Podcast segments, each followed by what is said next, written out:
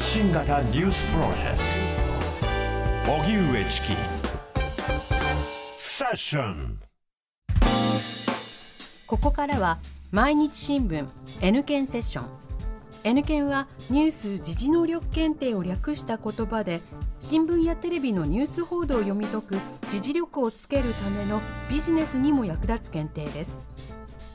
毎週月曜のこの時間はそんなニュース時事能力検定。N 検を目指す方に時事力をつけていただくため一つの時事問題に関するテーマを取り上げ解説とクイズでリスナーの皆さんと学んでいきます。解説は TBS ラジオニュースデスクの中村久人さんです。久人さんよろしくお願いいたします。よろしくお願いします。それでは今日取り上げるテーマはこちらです。ものづくり日本の課題。日本の産業の今。今日のテーマは産業です原油などのエネルギー資源や食料の多くを輸入に頼る日本において円安は物の値段を押し上げ私たちの生活を直撃しています。企業にとっても製品を作るための材料にかかるコストがかさんで増えています。今日は改めて日本の産業について中村久人ニュースデスクと学びます。久人さんよろしくお願いいたします。はい、ます。日本の産業構造について基礎から教えてください、はい。もうよく産業っていう言葉使いますけどもそもそも産業ってなんだねっていうねそうなんです 説明を求められるとですね。そうそうそうたじろいでしままあうんです、定義としては人が生活していく上で必要なものであったり財産であったりサービスであったりそれを作り出していくあるいは提供していくまあ、経済活動というふうなことが定義としては言えると広いですね。言えるんですよ。もう広いですね。はい。うん、で、まあ、よくあの一次産業二次産業三次産業って分かれてるってね、はい。言われますけれども一次産業っていうのは自然界からの生産活動、まあ、漁業であったり農業であったり林業であったりと、まあ、そういうことですよね。で二次産業というのは一次産業で生産されたものを使って加工する経済活動。製造業であったりとか、建設業であったりとか、これに当たると。で三次産業っていうのは一次でも二次でも当てはまらない産業ということですね。まあ、どちらかというとサービス系のものが多いというか商業であったり金融業であったり運輸業であったりあるいはサービス業であったりとなるほどまあ、そういうものが三次産業というふうに言われるわけですよね。はいで、あのー日本ではその一次産業、まあ、農業林業漁業ですよね。でそれから二次産業の製造業なども働く人が減ってて三次産業と呼ばれる商業とか金融業とかこういうところで働く人たちが増えてるんですよね。納得です、うん。うん。あの去年2022年度のお労働力調査見てみますと一次産業で働く人の割合っていうのは2.9%え？2.9%なんですか？そう。わずか。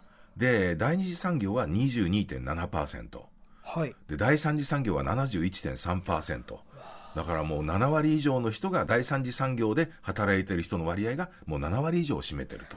いうことなんですよね。だけど昔ははい。そうじゃなかったんですよ,、ですよね。1951年を見てみると第一次産業は46%え？第二次産業が22.6%第三次産業が31.4%だから圧倒的に第一次産業が多かったと。ですね。いうことなんですよね。でやっぱりその自然界を相手にするものじゃないですか、ええ一第一次産業っていうのは。でだから収入が安定しなかったりとかあるいは人口が減っていって高齢化が進んで、えーもうちょっとこうきついのはししたくないっていうことで離れていっちゃったっていうことがあるわけですよね。で、まあ、あの高度経済成長期っていうのは日本はその第一次産業よりも第二次産業とか第三次産業とかっていうのをどんどんやっていった方が経済的に伸びるっていうふうなねそういう部分もあったわけですよ。はいうんだからその第一次産業はどんどんどんどんその携わる人が増えてきちゃってるんだけれども、ここは我々のね生活を支える基本的な産業ですからなんとかこれ大切にしていかなきゃなっていうことがあるわけですよね。うん。確かにその分布を見た時に今パーセンテージ久人さんに教えていただき、ええ。実感しますもん、うん。自分の地元岩手でも過疎化が進んで担い手不足っていう話はもう本当によく耳にしますしでも日本はこう私のイメージだと車作りって得意だまあ、あのった印象、そう自動車を作るということはもう日本経済を支える代表的な産業。産業なわけなんですよね。だって自動車1台作るとものすごくたくさん部品あるでしょ？そう3万点あるって言われるんですよ部品が。3万点そうそうそうそう。だからそれぞれを作っていく産業が関係してくるわけでたくさんの人がその自動車1台を作るのにに関わって働いているということが言えると思うんですよね。で、あのー日本自動車工業会によると去年の日本の年間輸出総額はおよそ98兆円あったんですけれども、はいそのうち、えー自動車っていうのは部品を含む自動車っていうのは17兆3000億円でだいたい18%だから輸出の年間いろんなものの輸出の18%を他の機械の輸出だとかなんとかも含めた中での18%を自動車が占めているということなんですよね。そうなんですね。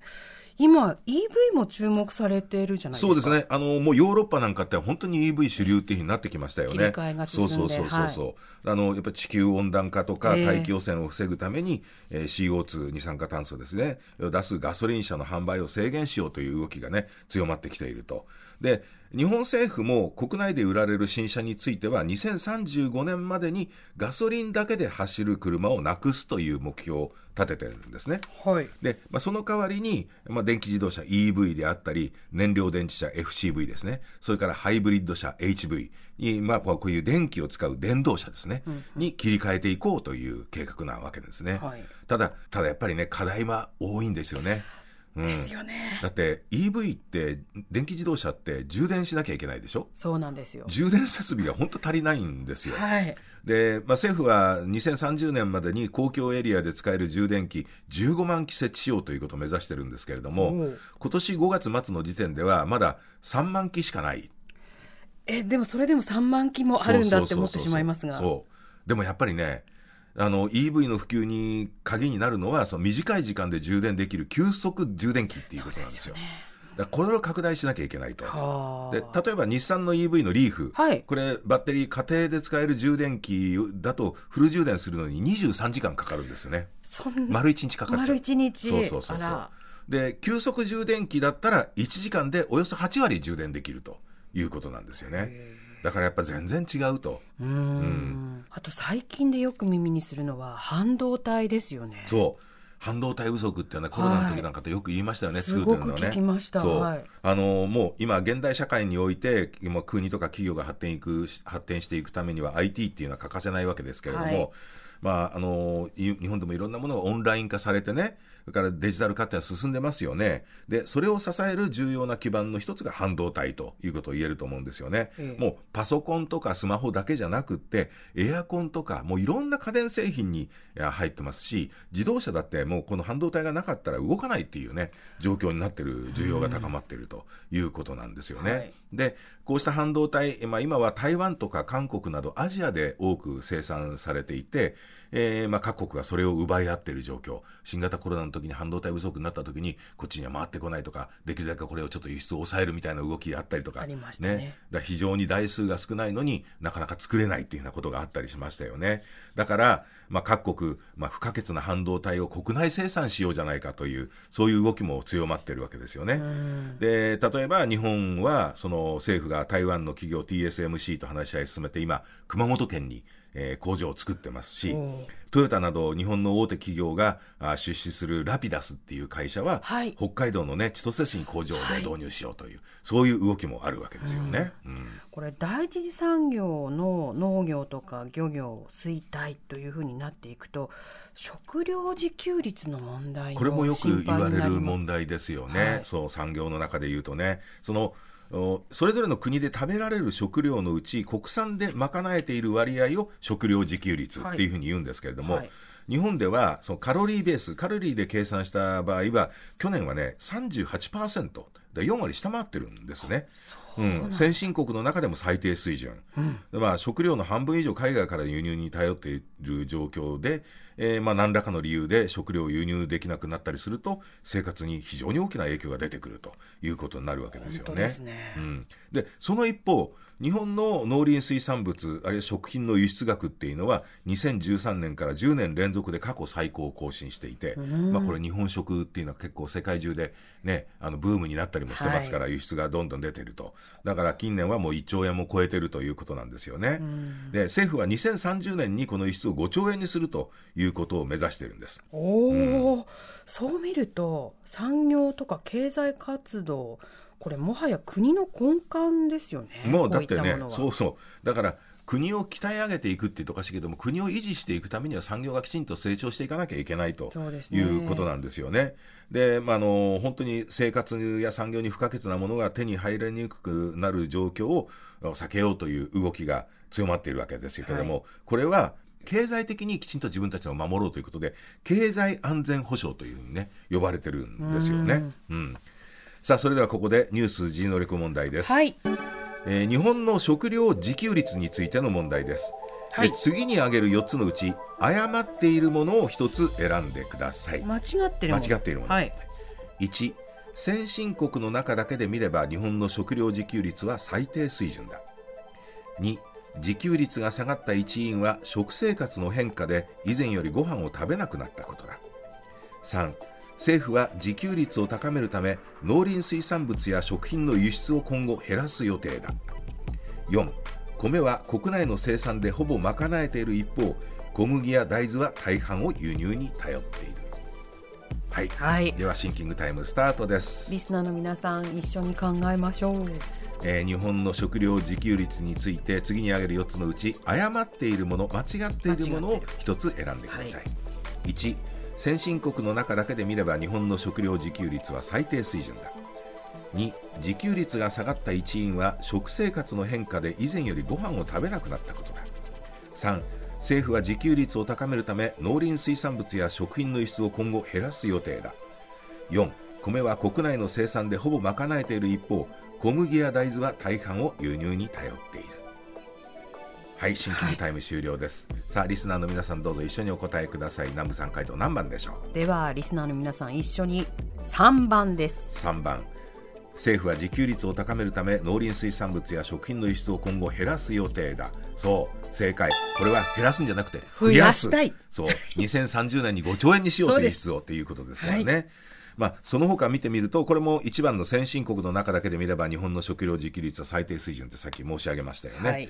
でそれから自給率が下がった一因は食生活の変化で以前よりご飯を食べなくなったことだ、でカロリーベースで言うとえっとご飯って非常にカロリー高いわけですよ。高いですね。うん。だけどそれ食べなくなってで野菜とかカロリーの低いものっていうのは日本で生産されてるけれどもその他のものって結構小麦とかっていうのは外貨にね、そうですよねパン食が増えるとじの、まあ、自給率カロリーベースの自給率っていうのは下がっていくわけです。だけどそのにその一方で日本っていうのはその食料自給率が低いって言ってる割に結構食品を無駄にしてロスにしてるっていうのもこれも大きな問題、はい自分たちが食べることを考えるのも一つそれにね産業を守ることにもつながってくるということをたまにはちょっと考えましょう。はい。考えます。ありがとうございました。来週もよろしくお願いいたします。します。さあここでプレゼントのお知らせです。ニュース学習誌ニュースがわかる最新号を20名の方にプレゼントします。おはがきの方宛先は郵便番号107-8066 TBS ラジオ荻上チキセッション。ニュースがわかる最新号プレゼントの係までです。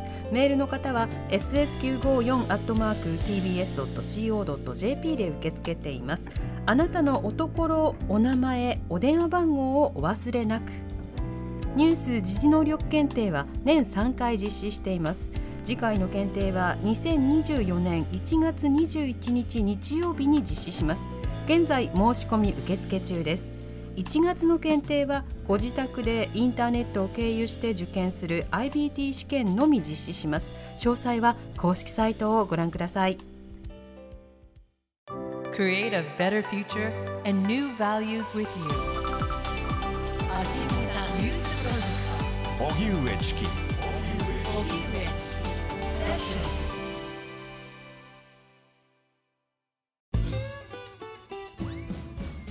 向かいのフラット木曜日のパートナーを担当する横澤夏子です。バタバタする朝をワクワクする朝に変えられるように頑張ります。パンサー向かいのフラットは月曜から木曜朝8時30分から。